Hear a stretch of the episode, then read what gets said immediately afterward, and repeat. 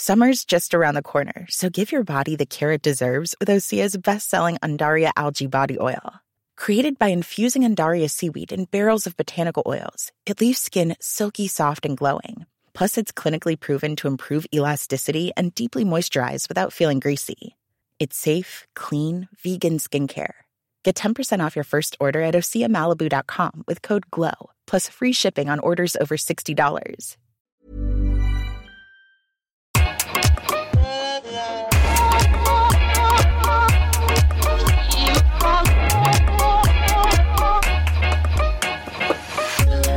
Bonjour Okaya. Bonjour Grace. Bienvenue dans ce nouvel épisode de Kif Taras, le podcast qui saute à pieds joints dans les questions raciales. Ici, comme d'habitude, on parle d'arabe, d'asiatique, de blanc, de roms, de noirs, de musulmans, de juifs, tout ça sans complexe. Aujourd'hui dans Kif Taras, on va plonger à nouveau dans notre réflexion autour de l'appropriation culturelle. On a abordé le concept euh, avec Maboula Soumaoro dans notre épisode 23 et discuté de l'appropriation des corps et de leurs esthétiques avec Jennifer Padjemi dans l'épisode 25. Notre conversation du jour s'intéressera à l'appropriation culturelle dans la création musicale. C'est un vaste et épineux sujet. Qu'est-ce que ça veut dire l'appropriation culturelle dans la musique? Qu'est-ce qui relève de l'appréciation? Et qu'est-ce qui tombe dans l'appropriation dans un domaine qui se nourrit continuellement d'inspirations diverses et variées? À qui l'appropriation culturelle profite-t-elle dans la musique?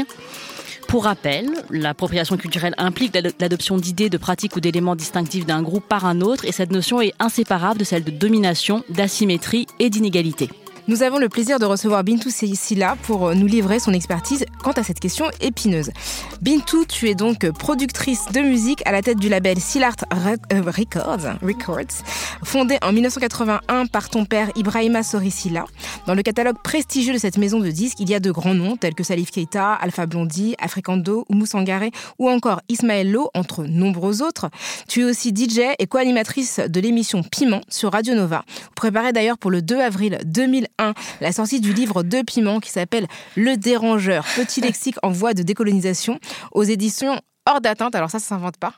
Merci pour l'introduction. Salut Taya, salut Grace. Merci, pour l'invitation. c'est un plaisir. Ça fait un moment qu'on pensait à t'inviter, donc euh, c'est le moment où, jamais. Bah ouais, il y a plein de choses à dire sur ce sujet fondamental et qui fait en ce moment l'actualité en plus. Alors, euh, dans Kif Taras, on a un tout petit rituel euh, qui est de demander à nos invités si elle se situe, si il ou elle se situe sur le plan racial. Euh, par exemple, Grokaya est une femme noire, moi je suis une femme asiatique. Est-ce que toi, Bintou, tu te définis et c'est oui, comment? Moi, je me définis comme une femme noire en France, dans un contexte français. Euh, mais mon identité n'est pas d'être une femme noire. Je suis une femme Peul, euh, Djarinké, Soninké. Ça, c'est ma culture. C'est mon éducation. Voilà, je suis définie d'abord par une culture que d'abord par une race. Mais dans un contexte racial, évidemment, je suis une femme noire d'origine africaine.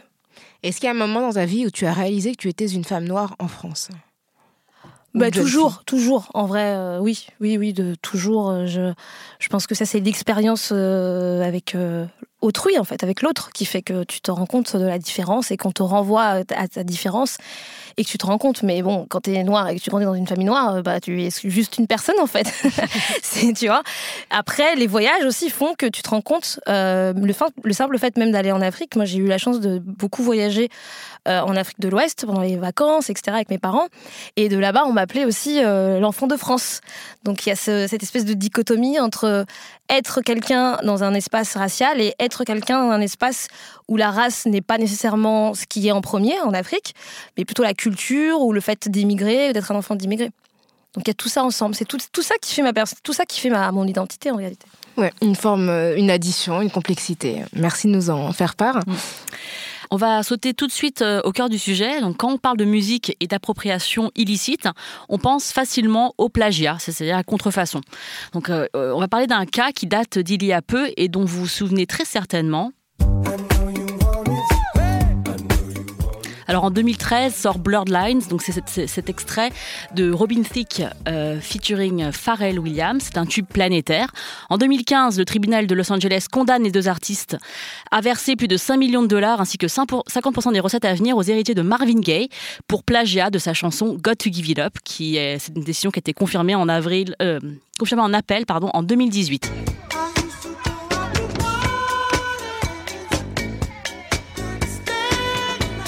Alors ce procès a permis aux héritiers de Marvin Gaye de défendre ses droits de propriété intellectuelle hein, attachés à ses œuvres musicales et euh, aux reproductions euh, de ses œuvres. Alors, mais qu'en est-il quand il n'y a pas de droit reconnu, en tout cas juridiquement pour une création qui peut être défendue devant les tribunaux, comme un style musical dans son ensemble, une sonorité, une histoire de lutte qui, qui, accompagne les créations musicales pour, pour exprimer ces luttes? C'est la zone grise de l'appropriation culturelle.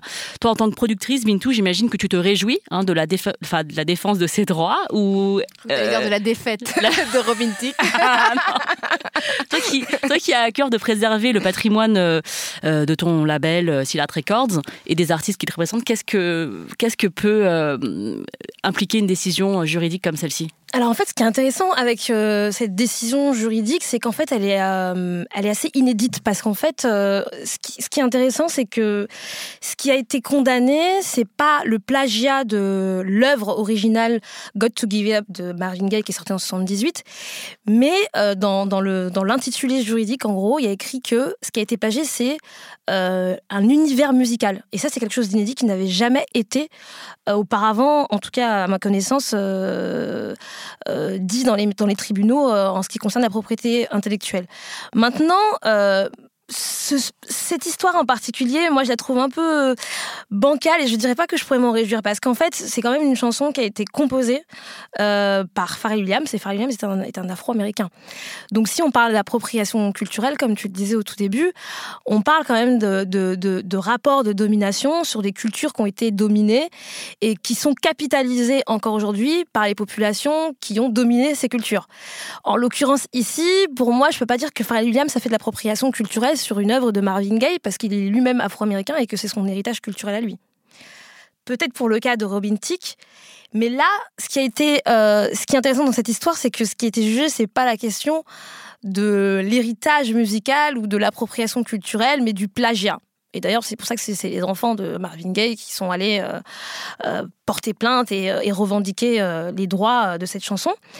ce que j'ai envie de dire ici, c'est que on a, pour moi, le strict sensu juridique de, du plagiat. Donc euh, ça, c'est quelque chose qui existe juridiquement. Le plagiat, c'est quand on euh, quand on quand on recopie euh, une œuvre originale. Qu'est-ce que c'est qu'une œuvre originale dans la musique? C'est la mélodie, l'harmonie et le rythme. Les trois ensemble font qu'on a une œuvre originale qui qui porte l'empreinte de la personnalité de l'artiste. Et donc ça, c'est d'une certaine façon ancré, c'est défini, c'est c'est une propriété intellectuelle, voilà, c'est, ça appartient à quelqu'un. Et donc, si quelqu'un recopie, du coup, sans demander l'avis de, euh, du propriétaire de, l'œuvre, ça devient du plagiat en fait, euh, et, et, ou de la contrefaçon. Du coup, s'il y a un sample, qui est, le truc est un peu euh, déformé, bidulé, etc. Machin. ici, pour moi, la question de l'appropriation, elle est comme je disais, pour moi, c'est pas vraiment une question d'appropriation culturelle, donc c'est pas grave à la limite. Ça, c'est euh, la, justice peut régler ce problème-là. Là où il y a, là où il y a un problème, c'est quand justement la justice ne peut pas trancher sur des problèmes d'appropriation, de contrefaçon. Alors, le terme de contrefaçon, c'est un terme aussi juridique, donc du coup, c'est pas une contrefaçon. Et c'est là où les sociologues, les chercheurs ont apposé le terme d'appropriation culturelle, parce que le terme d'appropriation culturelle, c'est un concept quand même qui est, sociologique, qui vient des sciences sociales américaines. Donc c'est pas un terme juridique, c'est d'ailleurs un terme qui fait, qui fait débat en réalité, hein, même encore aujourd'hui. Il y a des gens qui ne savent pas ce que ça veut dire, et il y a des gens même qui débattent en fait sur ce que c'est que l'appropriation culturelle et qui même euh, disent que ça n'existe pas en réalité. Oui, c'est un, un, terme qui fait beaucoup beaucoup débat et en particulier en France ces dernières années où euh, effectivement on sent que ça, ça pique euh, un certain nombre de personnes et d'intellectuels. Alors quand on parle d'appropriation culturelle en musique, on ne veut évidemment pas dire que vous ne pouvez pas écouter de la musique dite classique si vous n'êtes pas né du temps de Mozart ou si vous n'êtes pas autrichien, ou que vous ne pouvez pas écouter ce qu'on appelle la musique noire hein, ou la black music si vous n'êtes pas noir, et encore que c'est un, concept qu'on peut encore définir sur lequel on pourrait, on pourrait revenir, mais euh, vous pouvez en faire reconnaître votre inspiration. Alors euh, effectivement, est-ce que toi, Bintou, tu as une définition du coup de ce qu'on appelle l'appropriation culturelle hein, en musique? Euh, franchement, je vais te dire la vérité. Moi, c'est quelque, c'est, je dirais pas que c'est, pour moi, c'est, c'est-à-dire c'est débattable à l'infini en fait. On peut pas avoir une et unique euh, définition de ça. Maintenant, moi je suis pas chercheuse, je suis pas euh, spécialiste de l'appropriation culturelle. Euh, mon expertise, elle vient du terrain en fait, elle vient de, de, mon, de mon travail, qui est que je suis productrice de musique et que je gère un catalogue de musique, donc de d'œuvres originelles, originales pardon, et que comment je fais pour défendre en fait ces œuvres-là, comment je fais pour défendre les musiques africaines dans leur diversité, comment je fais pour que pour faire en sorte que ces musiques-là soient définies d'abord par euh, les, premiers concernés et qu'on n'appose pas des termes comme world music ou comme afro jazz, etc. Ça, c'est mon rôle et c'est sur quoi j'ai au quotidien un travail à faire. Et c'est sur quoi peut-être justement mon travail est difficile parce que pour moi, quand on parle d'appropriation culturelle, la première des choses, c'est qu'en fait, euh, déjà, je pense que si la question est sensible, c'est parce qu'en fait, on parle d'art on parle d'artistique, on parle de culture. Et que donc, euh, la culture, le propre de la culture, le propre de l'art, c'est de, circuler, c'est d'être euh, emprunté approprié, tu vois, c'est emprunté. Euh, et que dans un monde capitaliste, en fait, dans un monde euh, avec un legs du colonialisme euh, européen, dans un monde où la culture est, est, aussi victime de prédation capitaliste, bah, la musique l'est aussi, en fait. La musique devient, devient une marchandise tout simplement. Et donc, comme elle devient une marchandise, bah, tout le monde peut s'approprier. Et ceux qui peuvent s'approprier, c'est ceux qui ont les capitaux, ceux qui ont l'argent, c'est ceux qui ont le pouvoir économique. Et en général, ce pouvoir économique, il se, il se double d'une suprématie qui est aussi culturelle. Et c'est là où le bas blesse parce que ceux qui ont le pouvoir économique euh, ont aussi une culture, ont une suprématie culturelle, on, sont dans toutes les institutions culturelles. Et ceux qui créent les cultures d'à côté, les contre-cultures ou les cultures qui sont issues des personnes qui sont dominées, n'ont pas accès en fait à l'institutionnalisation de leur culture, à, la médiatisation de leur culture, et en même temps, leurs cultures peuvent être euh, pillées. C'est ça en fait qui, pose cette espèce de hiatus en fait entre on crée une culture parce qu'on est à la marge, et donc c'est une culture de la marge, une culture de, la résilience, euh, une culture des dominés, et que en plus le récit euh, de domination, il est aussi euh, fait sur le fait de dénigrer nos cultures. c'est là où il y a encore une troisième couche. C'est-à-dire que ces cultures sont censées être des sous-cultures, sont censées être des, euh, des cultures de, gens inférieurs, de cultures pas civilisées, etc., etc. Mais ces mêmes cultures qui sont pas civilisées, etc., ceux qui arrivent à capitaliser dessus sont ceux qui ont déjà tous les pouvoirs et ceux qui dominent.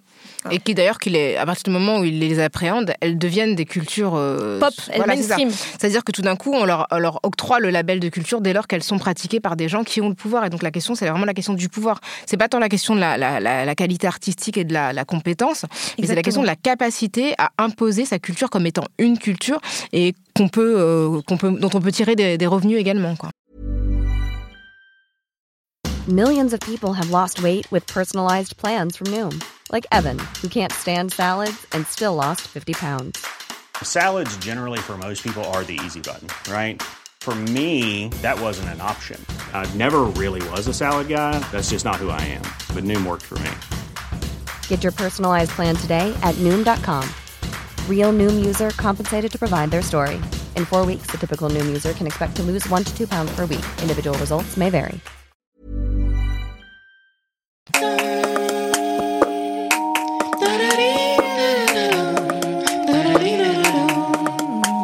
As mentionné le, mot emprunt ou appréciation.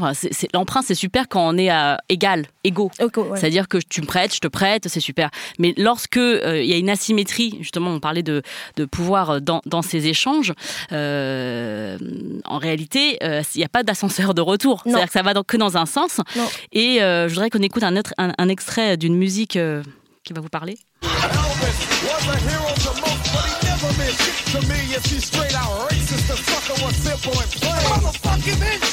Alors vous l'avez reconnu euh, peut-être euh, car euh, c'est un, titre qui a été le générique de Do the Right Thing. Donc c'est Public Enemy qui chante Fight the Power en 89. Et donc, donc si vous n'êtes, si vous n'avez pas reconnu les paroles, il dit, il dit Elvis était un héros pour beaucoup, mais pour moi c'est juste un raciste. Et il dit donc lui et John Wayne, fuck him, because I'm black and I'm proud. Euh, donc ça, c'est une référence euh, dans, euh, dans le cinéma, mais aussi dans la musique, le fait de, de s'approprier. Donc on parle de Elvis, parce que Elvis, c'est Elvis Presley, c'est donc un symbole le américain. de, du rock. Voilà. voilà, mais, mais alors ça, c'est vraiment l'histoire des Américains. Et, et, et l'histoire des Américains et des Américains noirs, en fait, c'est qu'ils ont déjà une connaissance de leur culture, de leur héritage culturel depuis le blues, le jazz, le rock, même s'il y a des cultures qui sont euh, comme on dit, white, white, whitewashés, qui sont blanchis, comme le rock, comme euh, la house, comme la techno, euh, qui sont comme le punk, qui sont des cultures à la base qui ont été créées par des, par des Afro-Américains, en fait, et qui sont aujourd'hui, on a l'impression, qu'ils sont des, des, cultures blanches, en fait.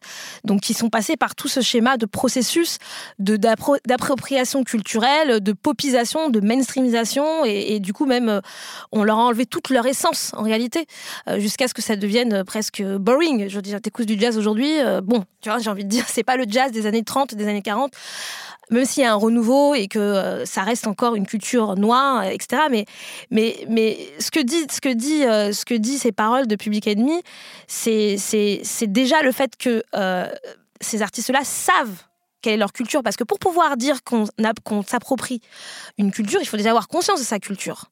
Il y a ce truc-là aussi. Ça, c'est quelque chose sur lequel moi, par exemple, au quotidien, dans, dans, le travail des musiques africaines, il y a aussi une méconnaissance de notre histoire, de nos cultures musicales.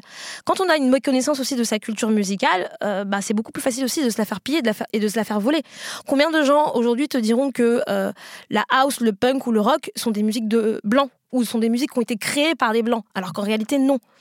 Après, moi, ce que Là, il y a des limites dans cette question de l'appropriation culturelle, et là où je trouve ça un peu moins intéressant, c'est même le fait de dire oui, ça a été créé par des blancs, ça a été créé par des noirs, parce que bon, l'histoire un peu de l'ethnogénèse, de qui a créé, quelle ethnie, quelle race a créé, bon, c'est pas important en soi. Ce qui est important, c'est qui capitalise dessus, qui en vit.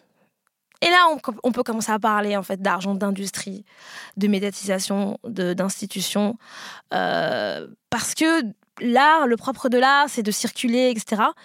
Mais maintenant, dans un système capitaliste, c'est qui se fait de la thune? Sur ça. c'est ça, fait. que et, quand... et, cette thune, c'est pas juste pour être s'enrichir. Cette thune est importante parce que on parle de populations qui sont déjà à la marge économiquement. Donc, si ce qu'ils sont et leur culture peuvent au moins leur permettre tu vois, d'accomplir, de, de, subsister, d'accomplir des choses, de créer des théâtres, d'avoir des concerts, de faire des festivals, d'avoir leur vision de l'art, de la musique, etc.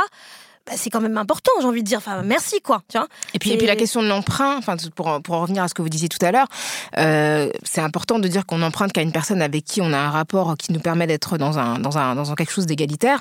Parce qu'en fait, euh, on, si on emprunte à quelqu'un qui peut pas dire non, bah, c'est plus un emprunt. C'est-à-dire que c'est ça aussi. Ça s'appelle du viol, ça s'appelle du piège, ça s'appelle du colonialisme. C'est-à-dire que oui, c'est ça. On, on, à partir du moment où la personne n'a pas la capacité simplement déjà à constater euh, l'emprunt et à le refuser ou éventuellement à réclamer tout simplement d'être un crédit, c'est plus de l'emprunt. C'est pour ça, que je parle de conscientisation, d'avoir conscience de sa culture. C'est pour ça que les Afro-Américains, c'est particulier parce qu'ils ont conscience quand même de leur culture. Ils savent en fait leur culture. Ils ont une conscience de leur héritage culturel musical, ce que je pense qui n'est pas le cas en France, par ah. exemple. Donc le cas de la France. Ou moins. je pense qu'en France, on a moins cette capacité, cette connaissance euh, de nos cultures musicales. Euh, que euh, il y a une forme, euh, j'aime pas le terme d'aliénation, mais il y a une forme quand même de de complexe, d'infériorité sur nos cultures musicales. Après, dernièrement, on a vu par exemple que dans le rap, euh, le fait qu'il y a eu tout ce courant afro, etc., les gens étaient étonnés, genre, ah, c'est un truc de fou, euh, il y a l'afro-trap, etc., machin. Mais en fait, on devrait même pas être étonné du fait que des gens qui ont grandi avec des musiques africaines puissent se réapproprier donc ce qui est leur culture et l'insérer dans leur culture euh, française entre guillemets, tu vois. Euh, c'est ce que les Américains font quand ils samplent, euh, quand Jay-Z et Kanye West ils samplent du Otis Redding ou du Nina Simone, personne s'offusque en disant ah c'est un truc de fou, ils samplent Nina Simone. Je veux dire, nous ça devrait être pareil. Si on sample demain euh, du Kofi Olomide ou du Kassav, bah en tant que Noir de France avec notre histoire spécifique de la de, de la Caraïbe francophone et de l'Afrique subsaharienne, bah, je veux dire c'est il y a rien de, choquant. Et d'ailleurs ça a été fait, hein. il y a eu des mouvements comme le R&B etc qui qui ont repris en fait des, des courants euh, musicaux euh, de leur, de leur héritage en fait. Sauf que quand tu cites euh, Kassav à côté de Nina Simone, tu vois que le niveau de reconnaissance n'est pas le même. dire que Nina, Nina, Simone, elle appartient au patrimoine, au patrimoine musical international et elle est mm. reconnue comme étant une grande artiste, y mm-hmm. compris par les populations majoritaires. Mm-hmm. Là où effectivement Kassav, malgré leurs 40 ans, malgré le fait qu'ils remplissent des salles incroyables, bah, il n'y a aucune médiatisation de leur travail, enfin, en tout très très légère par rapport à ce qu'ils représentent. C'est un des groupes qui vendait le plus de disques, un des groupes français qui vendait le plus de disques à l'extérieur de la France pendant très longtemps et, je trouve qu'il y a une absence de reconnaissance beaucoup plus importante euh, localement qu'à l'international. Et c'est vrai que du coup, quand quelqu'un va sampler Kassav, ce sera pas perçu comme, euh, comme euh, l'hommage à une musique qui est aussi respectée que Nina Simone ou que Otis Redding, etc. Et je trouve que le cas du zouk est hyper parlant parce que le zouk n'est pas considéré comme une musique française. et on, l'a vu, il y a eu un coup pas grave, Comme dit Jacob de Varese, c'est pas grave, c'est bah pas considéré comme français en réalité. Alors je oui. Dire, le but aussi n'est pas nécessairement d'avoir une reconnaissance en fait du, du, du regard institutionnel et du regard blanc. On fait pas aussi, on, ne crée pas des choses, des œuvres pour pouvoir avoir la reconnaissance de personnes qui finalement, en fait, est-ce qu'elles sont même légitimes à nous reconnaître puisqu'elles ne savent même rien de cette culture? C'est un peu ce truc-là. Non, je suis d'accord avec toi. Ce que a dit, juste pour ce que dit, ce qui est important, c'est que oui, Nina Simone, elle est reconnue à l'international, mais elle est d'abord reconnue par les siens. Et ça, je pense que ça, c'est un, une discussion limite qu'il faut qu'on ait aussi entre nous, c'est-à-dire la capacité euh, de reconnaître nous nos propres héritages avant de demander une validation des autres. Est-ce que nous, on est-ce que nous on est capable en fait de valoriser aussi nos, cultures? Est-ce qu'on est capable euh, de les valoriser, de les médiatiser comme il le faut, Non, mais c'est vraiment le mot valoriser en réalité. Parce que après, si on se replace sur le sur le côté économique des choses. Et là, je relais le coup de gueule euh, passé par euh, des plusieurs groupes autour de en 2016 du Grand Méchant Zouk, cet événement qui a eu à Paris, euh, qui avait rempli un zénith et tout, et ils, ont constaté qu'il n'avait pas été relayé par les médias, les médias dits traditionnels, et que du coup les musiques, euh, euh, les musiques de Zouk étaient uniquement soutenues par des médias qu'on dit communautaires, c'est-à-dire antillais, africains. Et mhm. quand je et quand je parlais du fait qu'il n'était pas considéré comme une musique française, c'est-à-dire que du coup l'écho qu'il y a dans la société française, alors que c'est une musique qui réunit vachement de gens, qui dansent, qui, qui, enfin tu vois, qui, ça, mm. ça fédère. Euh, tout d'un coup, euh, elle n'a pas le même soutien économique que d'autres musiques. Bah, je, pourrais te dire la même chose sur le rap, excuse-moi. Je pourrais te dire la même chose sur ce qu'il y a eu euh, le mouvement du R&B en France dans les années 2000. C'est-à-dire qu'en fait, il faut le dire tel qu'il est. En gros, quand les musiques ne sont pas faites par des blancs, on on pas, on n'a pas le mérite à être culture musicale. C'est ça en fait. Donc de toutes les façons, que ce soit le zouk, que ce soit les musiques africaines, que ce soit euh, le rail, parce qu'il y a eu tout un mouvement de rail en France, etc. Que ce soit même le rap aujourd'hui. Je veux dire, la, diffusion du rap aujourd'hui, euh, il y a des limites dans la diffusion du rap aujourd'hui. Toutes les radios ne, ne, diffusent pas, or que c'est le genre musical le plus écouté, le plus diffusé, et je pense qui rapporte le plus d'argent à l'industrie musicale à nos jours. Et pourtant, il y a toujours euh, il y a toujours une espèce de, stigmatisation déjà de cette culture-là, mais de diffusion. Euh, et ça, tu moi, comme moi, j'arrive pas à l'expliquer. Hein. Je... Enfin, j'ai l'impression qu'il y a toujours une perception des musiques euh, traditionnelles locales comme d'une espèce de folklore. Je me souviens que j'avais écrit euh, il y a quelques années dans un livre que j'avais publié où je disais que les, les, groupes français qui s'exportaient le mieux, c'était Gypsy King et Cassav, et que j'avais été face à un journaliste qui m'a, calvé les yeux au ciel en disant limite, c'est pas ce qu'on fait de mieux. Et il y avait vraiment une espèce de, de côté, genre ce genre de musique, c'est la musique de folklore, c'est la musique pour des mariages de, de personnes de basse extraction sociale.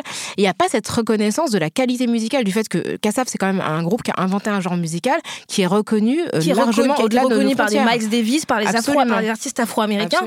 Mais c'est là où moi je dis que, bon, sincèrement, euh, être reconnu par des gens qui n'ont pas, euh, qui sont aveugles et qui ont du pouvoir en même temps. C'est ça, alors c'est qu'ils ont du pouvoir. Et le pouvoir, ça implique aussi des revenus, ça implique une visibilité. Ça, c'est ça aussi. C'est que bien sûr. Euh, bah, après, le contexte français est tellement difficile parce que en réalité, on est obligé d'une certaine façon, en tout cas, de de, de, s'immiscer ou d'aller chercher un tout petit peu cette validation.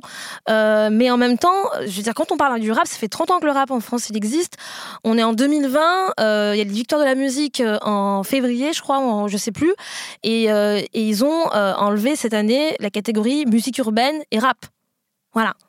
Et musique du monde et musique Et musique du monde. En gros, ils ont enlevé toutes les catégories de genres musicaux pour soi-disant faire en sorte que ça puisse euh, ouvrir à tout le monde, etc. Bon, déjà, ça c'est une façon. Moi, je trouve que c'est une façon assez euh, médiocre en fait de, de, de, parler de musique. Je veux dire, euh, la musique, chaque chaque genre musical a, a, des codes et en fait, il faut pouvoir juger selon les codes. Tu peux pas mettre, tu peux pas mettre Charles Aznavour à côté de Niska. En fait, ça a pas de sens.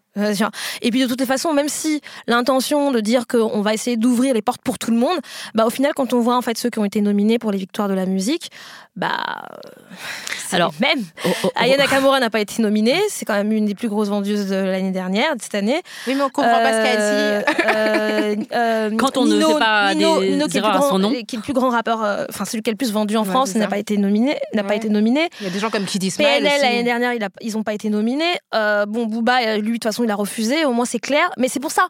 Même dans des genres un peu alternatifs, je pense à Kid Smile. Enfin, il y a des gens comme ça, enfin, qui sont vraiment novateurs, etc. Même lui n'a pas été nommé. Quoi. Dans la catégorie musique urbaine, donc j'ai fait un petit, euh, j'ai retracé l'historique des mm. dernières, euh, des derniers prix. Hein, donc c'était en 2007 et 2019 c'était Big Flo et Oli qui a remporté le, le, face à L'Homme Pâle et Orelsan. Et Donc déjà, euh, alors que c'est l'année où l'album de Booba est sorti, de Niska. D'ailleurs, tu avais tweeté là-dessus, Rokaya, tu t'étais pris. Euh, un torrent de boue, évidemment, sur Twitter. Euh, donc 2018, c'était Orelsan. 2017, c'était Joule. 2016, Necfeu. 2015, 1995. 2012, Orelsan. Bon, bref, euh, voilà, vous voyez le, ce qu'on veut dire. Mais c'est problématique. En fait, c'est, en fait il, faut dire les mots parce qu'à un moment donné, les, cérémonies. les cérémonies qui, qui, qui, institutionnalisent la musique et qui récompensent la musique, c'est quand même ceux qui font l'industrie de la musique. Donc euh, c'est problématique parce qu'on parle pas à des gens qui n'ont pas de connaissances et qui, qui, qui savent pas en fait. Ils savent très bien que le rap aujourd'hui, euh, ces musiques-là sont les musiques qui rapportent le plus d'argent à l'industrie, qui sont les qui sont les plus populaires. Donc ils savent en leur âme et conscience quand ils sont dans leur bureau ou dans leur réunion et à faire euh, à nominer et entre eux le jury. Moi j'avais déjà j'avais déjà j'avais déjà parlé sur cette sur cette sur cette question-là sur le fait que qui sont qui fait le jury, qui sont ces gens en fait, mmh, mmh. qui sont les gens qui choisissent? non mais parce que c'est important parce que quand on parle aussi de, de s'insérer dans des milieux pour faire en sorte que nos musiques puissent être machin, il faut aussi du coup il y a qui qui choisit en fait? Qui Oui, il y a un entre-soi dans l'industrie Il y a un entre-soi qui est clairement blanc, sans le savoir. Je le sais déjà parce que quand on voit les quand on voit les nommer, on le sait. Euh, et ça, ça pose problème. Il faut qu'il y ait des gens qui soient plus représentatifs de cette diversité euh, musicale qu'il y a, ou même c'est même pas une diversité, de de, de l'hyper prégnance du rap euh, et des musiques urbaines, même si j'aime pas ce terme. voilà. J'aimerais qu'on écoute un extrait de du, du, speech de Jacob Devarieux qu'il a fait récemment sur euh, son réseau social c'est, je sais pas, il y a quelqu'un qui a décidé que peut-être que c'était un peu trop coloré, qu'il fallait revenir euh, à quelque chose de plus blanc.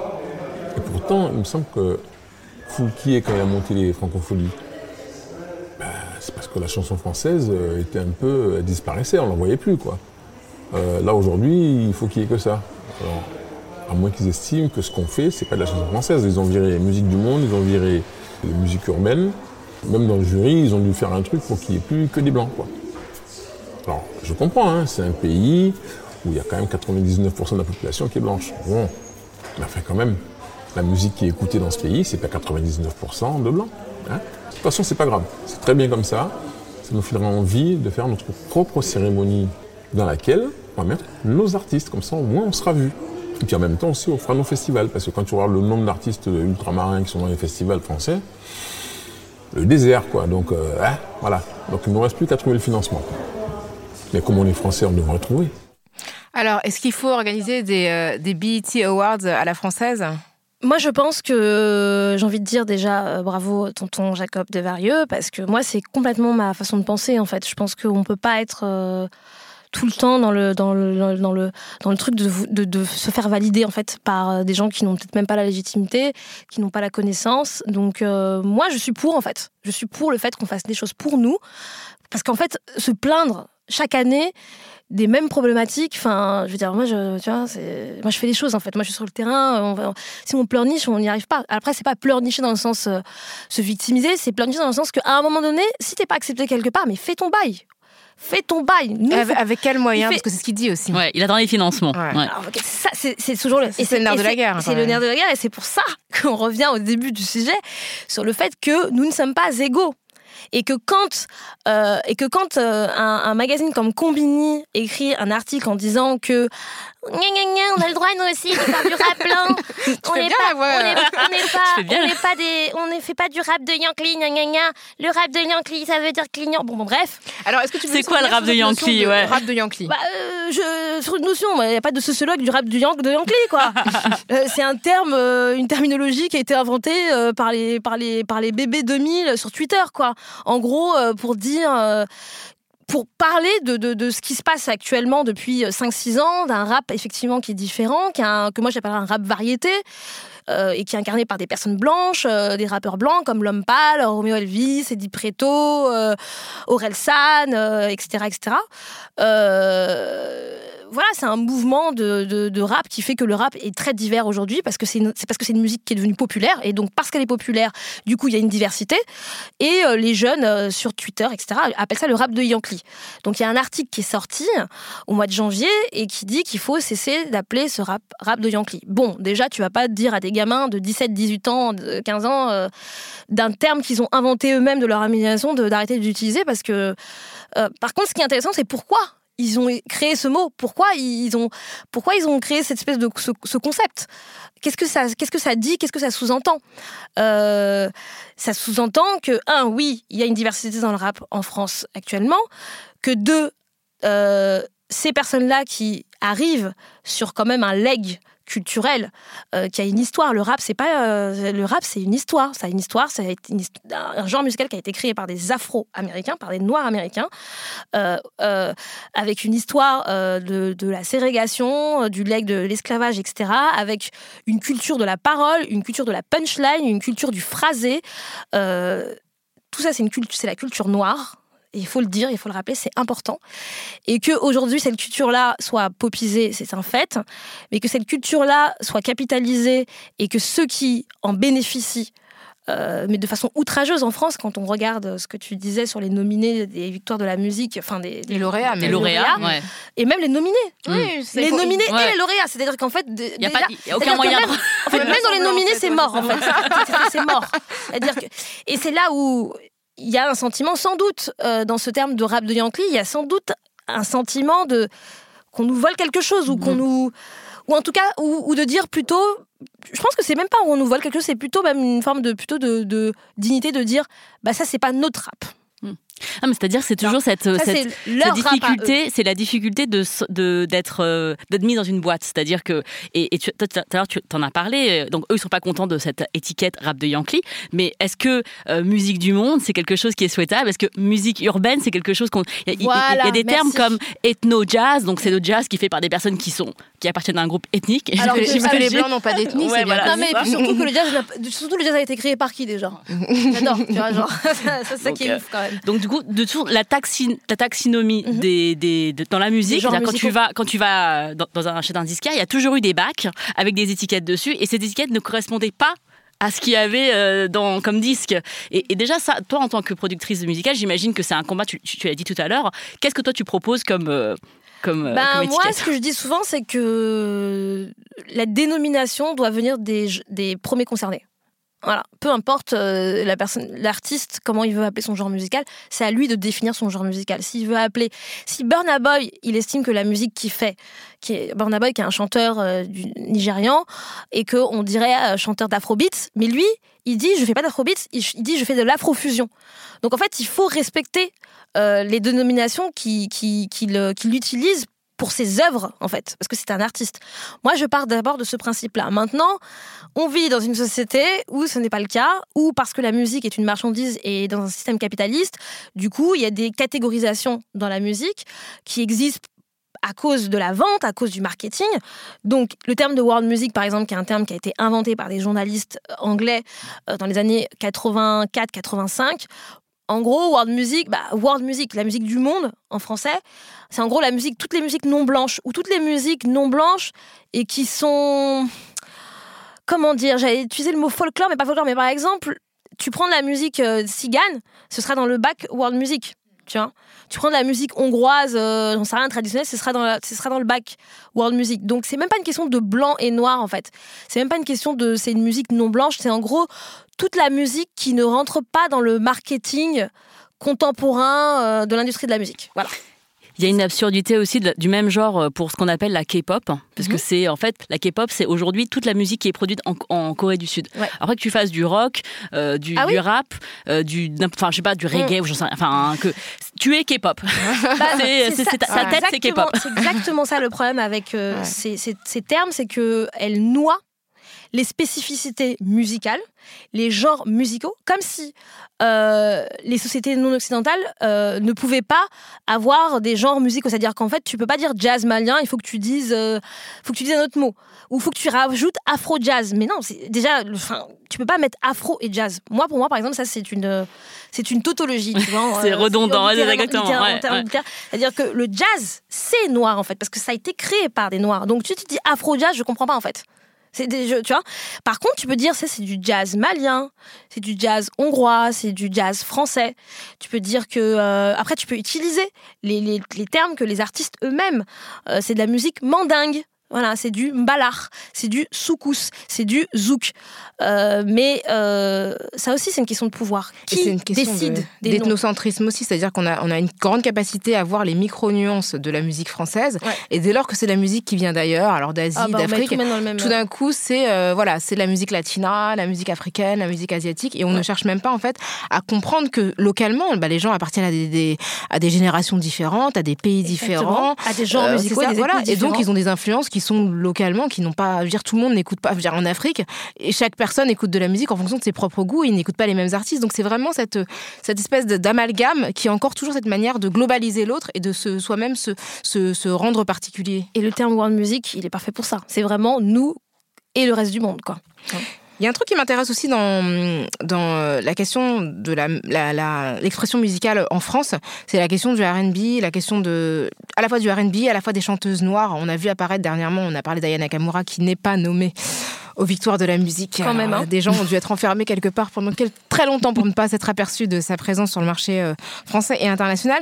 Mais cette idée selon laquelle euh, elle dit, quand elle, quand elle est interviewée, elle dit que c'est ce qu'elle avait jamais vu de chanteuse noire comme elle, française, euh, en tout cas accéder à une telle visibilité, c'est quand même incroyable que dans un pays comme la France, finalement, Nakamura fasse office de, de, de première, de précurseur, alors que d'autres l'ont précédée, mais n'ont peut-être pas nécessairement accédé à- au même taux de popularité, même si on peut penser quand même qu'avant elle, il y a eu des princesses Erika, il y a eu des femmes qui ont fait des choses. Mais c'est vrai que voilà, on a cette mémoire déjà qui est défaillante à chaque fois. Et puis, euh, et puis effectivement, euh, l'idée que euh, bah, il en faut une tous les dix ans, quoi. Ah ouais, non, mais c'est sûr que l'émergence là de cette icône qui est, devenue Aya Nakamura, j'allais dire statue grecque tellement elle est belle et euh, grande. Mais euh, mais euh, c'est vrai que ça ça nous oblige en fait à se questionner sur mais en fait il n'y avait pas de chanteuse noire dans le paysage musical français. C'est un truc de fou. Et en réalité, il y avait des chanteuses noires dans le paysage musical français.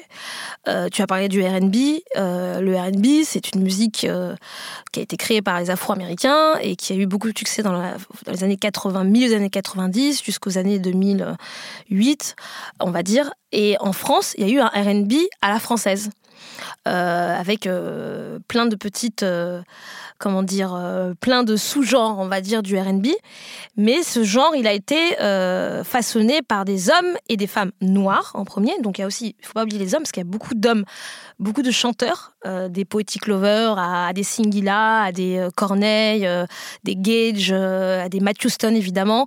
Donc les, artistes masculins noirs ont façonné le R&B, mais les artistes femmes aussi.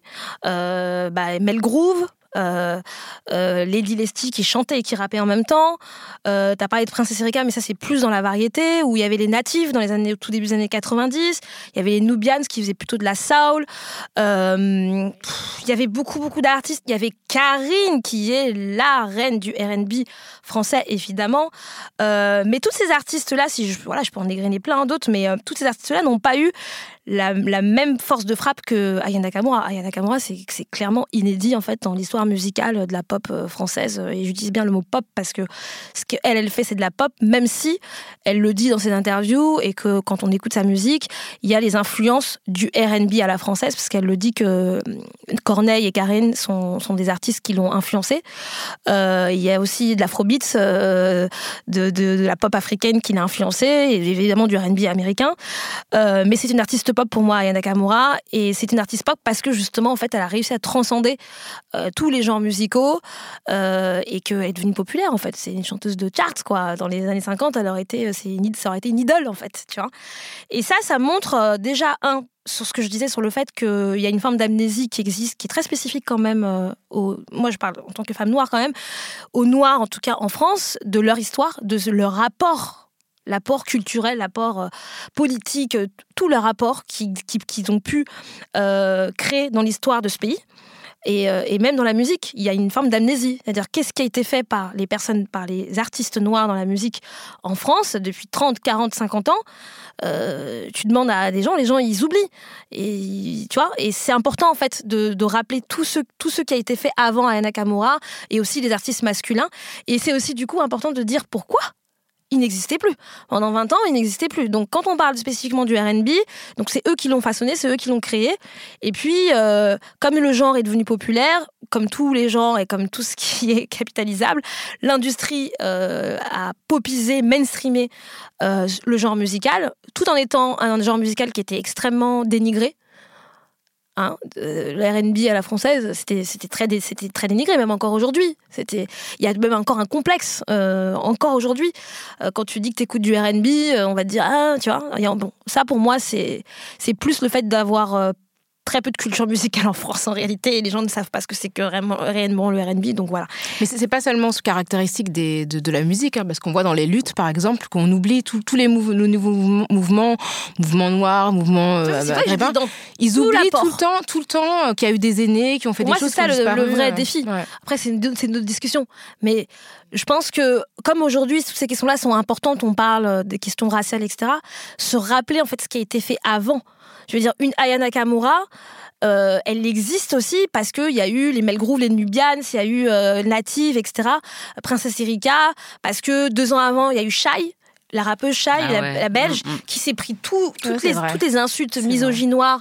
Euh, moi, je me souviens à l'époque, j'avais fait un post euh, euh, pour dire voilà, pour une fois qu'il y a une chanteuse, une, ça fait longtemps qu'on n'a pas eu de rappeuse noire dans le game, elle se prend des, des, des, des, insultes, des commentaires, etc. Bon, ça, c'était juste deux ans avant l'arrivée d'Ayana Kamura. Et puis aujourd'hui, bah, maintenant, il y a des, il y a d'autres chanteuses. Il y a la, chanteuse belge là. de Yakuza. Voilà, il y a Iseut, je sais jamais s'il faut dire Iseut. Donc toutes ces artistes-là, elles vont, elles vont venir aussi parce que Aya euh, a pu, euh, mais bon, même Aya, enfin je veux dire c'est galère en fait pour elle. Déjà elle n'est pas nominée, tu vois. Donc euh, sur les pas médias, de couverture de magazine. Elle fait pas de couverture de magazine. Elle a beaucoup moins de chance, etc. Et puis d'ailleurs sa reconnaissance est plus à l'international même parce que c'est le New York Times qui l'a mis en tant que jeune les plus influents en Europe. Bon, il faut aussi passer un peu par l'extérieur pour pouvoir être validé ici. Mais en tout cas moi je suis contente en tout cas de savoir que des petites filles, en tout cas, si elle, Ayana Kamura, n'a pas pu grandir avec des figures de femmes noires, chanteuses, en tout cas, les petites filles noires d'aujourd'hui, elles peuvent grandir avec une Ayana Kamura. Alors, avant qu'on termine, j'ai une petite question parce que le mot est revenu à plusieurs reprises dans le podcast. Est-ce que vous savez d'où vient le mot dénigré Il y a un N-word dedans. Ouais. En fait, ouais, ça vient du latin niger hein, et dénigrare en latin, ça veut dire rendre noir. Et donc, euh, voilà, juste pour que vous le sachiez. Voilà, parce que je n'ai pas fait la réflexion la dernière fois qu'on l'avait employé, je crois que c'était avec Fatundia, et en fait, c'est mhm. un mot qui est très très connoté, qui veut dire, euh, voilà, dénigrer, ça veut dire euh, mépriser d'une certaine manière, et donc rendre noir. Euh, D'accord, bah, je ne savais pas, c'est l'origine latine, tu vois, on apprend tout. Voilà, on arrive à la fin de cet épisode. on est à la fin de l'épisode avec Bintou, Silla sur l'appropriation culturelle dans la musique. C'était vraiment hyper passionnant. Euh, je pense que on, aurait pu passer une heure de plus. Malheureusement, euh, le temps nous est compté. Merci pour ton expertise sur la question et je trouve que là, elle est vraiment euh, prouvée. Alors n'hésitez pas à nous faire part de votre opinion sur l'échange que nous venons de mener. Si vous kiffez euh, un son mais qu'il dépouille un ou une artiste, une culture, dites-nous tout. Si vous êtes dégoûté de cette appellation de rap de Yankee et que vous voulez protester euh, contre la manière dont on en a parlé, n'hésitez pas. Vous pouvez nous écrire à kiftaras at binge.audio ou nous contacter sur les réseaux sociaux en suivant le hat kiftaras sur Twitter et sur Facebook. Euh, donc c'est la page kiftaras ou sinon avec le hashtag kiftaras sur les autres réseaux sociaux. Bintou Silla est aussi sur Instagram, sur Twitter et sur Facebook. Donc on peut aussi la suivre. Vous pouvez l'écouter dans Piment sur Radio Nova. Euh, c'est très très intéressant, une conversation sur la pop culture euh, avec beaucoup beaucoup de musique, euh, pop culture afro évidemment avec beaucoup de musique. C'est très très chouette. Guettez le livre de Piment, Le Dérangeur, petit lexique en voie de décolonisation qui sortira le 2 avril 2020 aux éditions Hors d'atteinte. Et Kif Taras aujourd'hui est un podcast de Binge Audio réalisé par Adèle Itel El Madani. Merci. On se retrouve dans 15 jours pour un nouvel épisode de Kif Taras. Merci Rokaya. Merci Grace. Merci, Bintou. Merci pour l'invitation.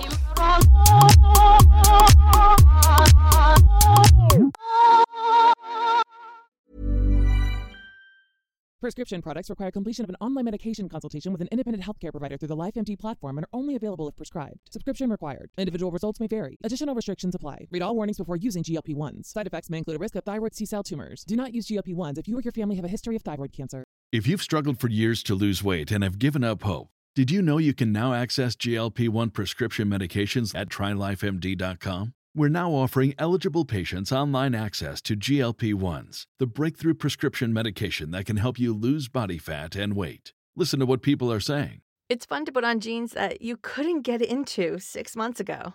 Every morning, I look forward to getting on the scale. For anybody who's struggling with their weight, it's a godsend. And here's the best part your insurance may cover 100% of the cost of your medication. So go to trylifemd.com to have your eligibility checked right now. Get started today at trylifemd.com. That's T R Y L I F E M D.com.